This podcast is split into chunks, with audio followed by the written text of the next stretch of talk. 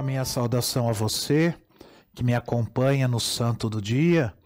Hoje, dia 13 de abril, a igreja celebra a memória litúrgica de São Martinho I.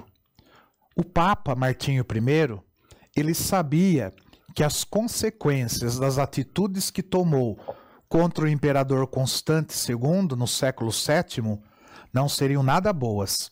Nessa época, os detentores do poder achavam que podiam interferir na igreja, como se sua doutrina devesse submissão ao Estado.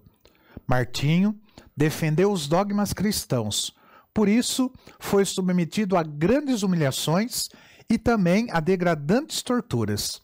Martinho, ele nasceu em Todi, na Toscana, e era padre em Roma, quando morreu o Papa Teodoro no ano de 649. Eleito para sucedê-lo, Martinho passou a dirigir a igreja com mão forte da disciplina e o é, é claro que isso o período exigia.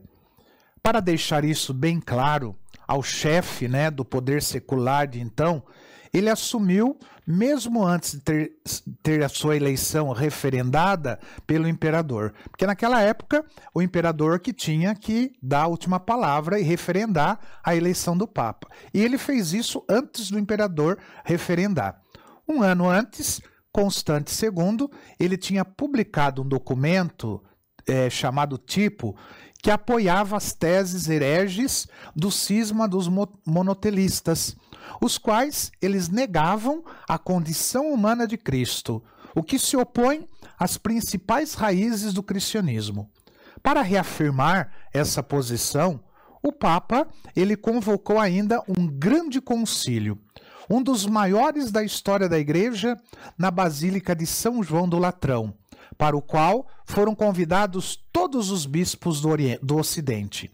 Ali foram condenadas definitivamente todas as teses monotelistas, o que provocou a ira mortal do imperador Constante II. Ele ordenou ao seu representante em Ravenna, Olímpio, que prendesse o Papa Martinho I. Querendo agradar ao poderoso imperador, Olímpio resolveu ir além das ordens, planejou matar Martinho.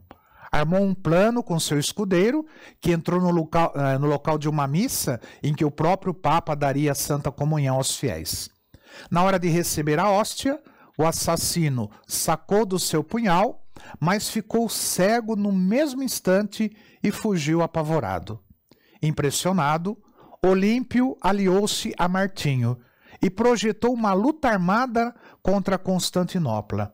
Mas o Papa perdeu sua defesa militar porque Olímpio morreu em seguida, vitimado pela peste que se alastrava naquela época. Com o caminho livre, o imperador Constante ordenou a prisão do Papa Martinho, pedindo a sua transferência para que o julgamento se desse em Bósforo, estreito que separa a Europa da Ásia próximo a Istambul, na Turquia. A viagem tornou-se um verdadeiro suplício que durou 15 meses e acabou com a saúde do Papa.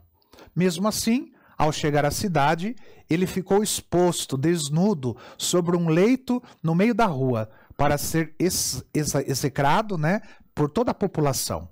Depois, foi mantido incomunicável num fédito e podre calabouço, sem a mínima condição de higiene e de alimentação. Ao fim do julgamento, o Papa Martinho foi condenado ao exílio na Crimeia, que é no sul da Rússia, e levado para lá em março de 655, em outra angustiante né, e sofrida viagem que durou dois meses. Ele acabou morrendo de fome quatro meses depois, em 16 de setembro de, daquele ano de 655. Foi o último Papa a ser martirizado e sua comemoração foi determinada pelo novo calendário é, litúrgico da Igreja para o dia 13 de abril. São Martinho I, rogai por nós. Que o Senhor te abençoe, em nome do Pai, do Filho e do Espírito Santo. Amém.